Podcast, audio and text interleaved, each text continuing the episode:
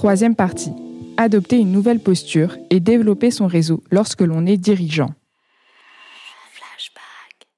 il y a peu de temps, on a fait un, épisode avec euh, Emmanuel Vivier qui nous parlait de manière théorique de la transformation dans 120 entreprises françaises, étant donné qu'il est à la tête du Hub Institute.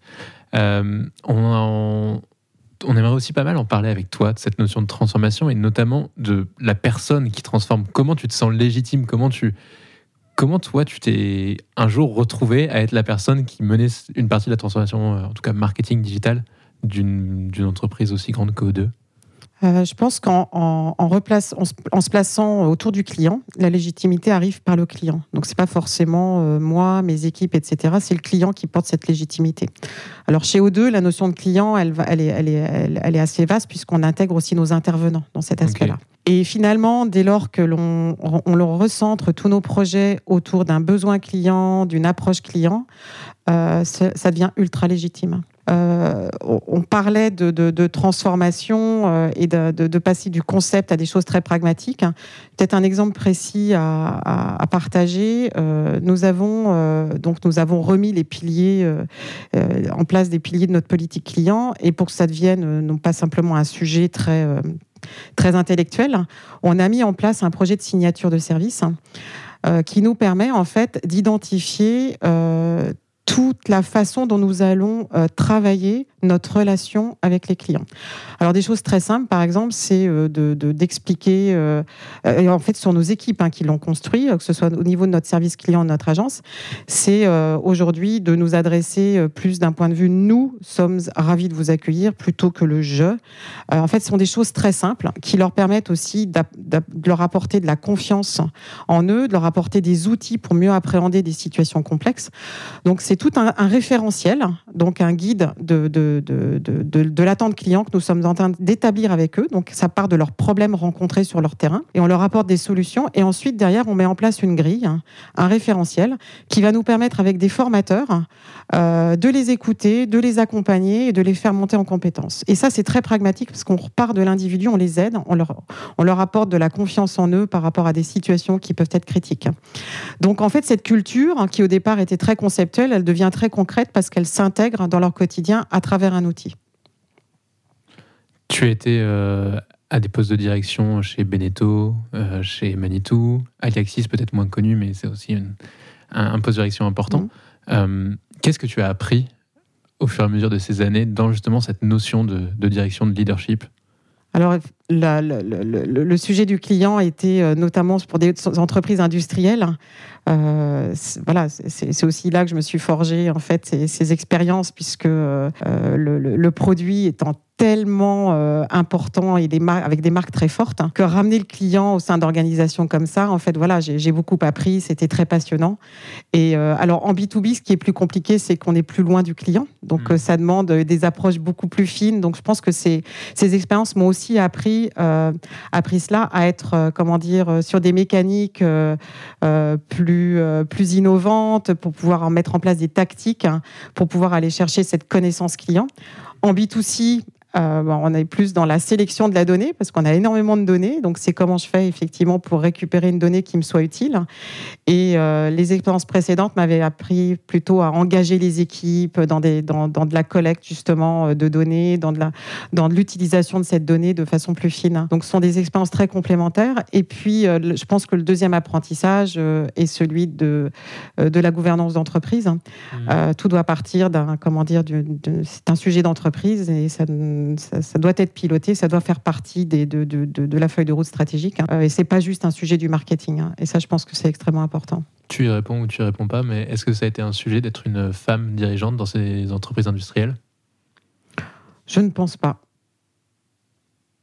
Non, je pense que non, non. Après, son, non, non, j'ai pas eu, euh, j'ai pas eu de, j'ai pas eu sentiment de. Après, ça, ça met en place d'autres mécanismes. C'est, euh, c'est plus sur des postures, euh, mais individuelles. C'est comment je vais travailler ma posture, comment je vais. Mais c'est pas l'entreprise qui m'a, qui m'a freiné. C'est plutôt, c'est plutôt moi qui ai dû aussi modifier ma façon de faire pour pouvoir travailler différemment. Tu as répondu à la question que j'allais te poser. tu, tu penses que tes employeurs l'ont pas forcément appréhendé, mais toi, par contre, tu l'as intégré. Oui, parce qu'on on observe quand même des comportements euh, chez, euh, chez, chez nos collègues qui, peuvent être différents de ceux qu'on adopte. Donc, il faut qu'on puisse les détecter pour voir euh, bah, quelles sont nos marges de progression. Et ça, ça, par contre, effectivement, on se met aussi pas mal de freins. Et, c'est un point sur lequel bah, peut-être que j'ai travaillé trop tardivement. Euh, mais, euh, mais ce sont des, sont des sujets sur lesquels en fait il faut se poser aussi. Et justement, la façon dont tu as appréhendé, toi, cette posture euh, de femme dirigeante, est-ce que tu as un exemple concret d- d'outil ou de réflexion qui t'a amené à adopter la bonne posture? Alors, il y a une, expérience que, que, j'ai eue, et c'est suite à, comment dire, à, des partages que, que, j'avais pu lire, euh, que d'autres femmes avaient expérimenté, c'est la méthode du code PIN, mais qui vont autant pour les femmes que pour les hommes. C'est juste que je trouvais qu'il était très approprié à ma situation. Alors, le code PIN, c'est ce que c'est Donc, euh, P comme performance, I comme image et N comme network. Et en fait, moi, j'avais beaucoup travaillé sur la partie performance, toujours vouloir effectivement cocher les cases pour pouvoir effectivement avoir de la crédibilité, être légitime sur, euh, sur les fonctions sur lesquelles j'allais pouvoir euh, travailler. Et euh, je pense que j'ai beaucoup sous-estimé la partie image et network. Euh, donc aujourd'hui, ce sont des sujets que je travaille et puis j'invite aussi mes équipes à le travailler le plus tôt possible pour retrouver un nouvel équilibre dans, euh, dans, dans, dans, dans, la gestion en fait de, pas juste de sa carrière mais de, sa vie professionnelle au quotidien. Donc de, ne pas juste travailler la performance, à vouloir à tout prix être, euh, être au top de toutes les connaissances, etc. Mais vraiment travailler, le réseau est indispensable. Et je pense que, alors par contre, peut-être que dans les comportements des femmes, c'est quelque chose de moins évident, euh, puisqu'on a l'impression peut-être euh, que ça se valorise moins, euh, que c'est plus compliqué de faire rentrer ça dans un agenda, euh, que c'est pas du travail, or que dans le mot network, il y a work. hein. donc euh, il faut y aller. Et, euh, Mm. Et justement, à la limite, pour, euh, peut-être pour les plus jeunes qui pourraient nous écouter sur ce podcast, bah, comment on travaille son, son network dans un cadre professionnel, comme tu dis, euh, sans avoir l'impression d'être juste en mode euh, euh, je suis allé boire des pots ou j'ai fait des déj. Co- Comment on travaille son, son, son network quand on a des aspirations à devenir euh, dire market euh, ou euh, intégrer un, un codir ou autre? Alors déjà, il y a pas mal d'organisations aujourd'hui qui peuvent faciliter l'accessibilité de ces réseaux. Euh, notamment dans le digital. Euh, nous avons tout un tas d'opportunités de, participer à des tables rondes, de faire des, rencontres avec euh, à la fois des, personnes d'autres écosystèmes que le nôtre. Donc c'est très important d'aller voir aussi ce qui se passe ailleurs. Et puis de rencontrer des prestataires avec des, solutions nouvelles.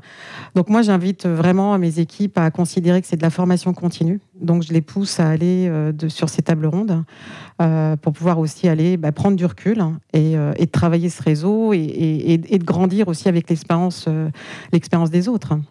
Comment ils gèrent le quotidien bah Non, mais Nathalie, je peux pas. Il faut que je travaille. J'ai ça à rendre pour demain. Enfin, j'ai ça à rendre pour dans un mois. Je peux pas aller sur euh, tel événement. De... Oui, mais après, c'est une discussion et, et on regarde euh, les, les- les- les agendas et bah, c'est peut-être pas cette fois-ci, mais est-ce que tu as vu un autre agenda? Enfin voilà, on arrive aussi à se déculpabiliser sur le fait euh, que finalement, c'est du temps utile. Euh, comme je disais, c'est pas, euh, on a toujours l'impression euh, que c'est une balade, mais pas du tout. Enfin, c'est, juste nécessaire, je pense. Euh, et donc ça, c'est important. Et je crois que ça, on, y a accès euh, de façon assez simple aujourd'hui. Y a de plus en plus d'événements et puis aussi euh, de l'accès en webinaire. euh, il, y a, aussi beaucoup de communautés qui existent hein, euh, en ligne et qui après peuvent se transformer sur des rencontres physiques sur certains événements. Mais je- voilà, donc c'est de donner du temps aussi et de leur demander à chacun aussi de faire de la veille. Et la veille, bah, c'est nécessairement de passer par des réseaux, d'aller chercher de l'expérience. Surtout en matière de digital, c'est aussi du, du partage d'expérience. Donc c'est des rencontres avec des personnes qui ont des vécus différents, etc. Donc je pense que c'est facilité peut-être dans nos métiers maintenant aujourd'hui. Il y a un ou deux réseaux que tu recommanderais particulièrement Chacun a son réseau. et- Euh, chacun peut avoir son réseau. Euh, moi, j'ai des expériences, j'en- ai fait plusieurs, et je voilà. je- après, chacun doit se sentir à l'aise aussi avec les avec les approches. Et non, l'essentiel, c'est effectivement d'aller à l'extérieur, quoi. C'est de s'ouvrir en fait euh, aux autres euh, beaucoup plus, et puis d'organiser aussi euh, des déjeuners informels.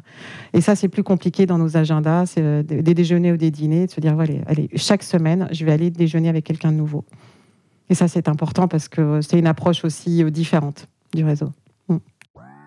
Flashback est une série conçue par Intuiti, présentée par Quentin Franck et Jean-Michel Onillon et produite par Christopher Bénévent et Lucille Dubé. Si vous avez aimé cet épisode, n'hésitez pas à nous soutenir par des étoiles sur votre plateforme d'écoute Apple Podcast ou Spotify par exemple. Et enfin, pour nous écrire, rendez-vous sur les supports de l'agence Intuiti, sur notre média Décrypte, toujours avec 3i, et sur nos pages LinkedIn. À bientôt!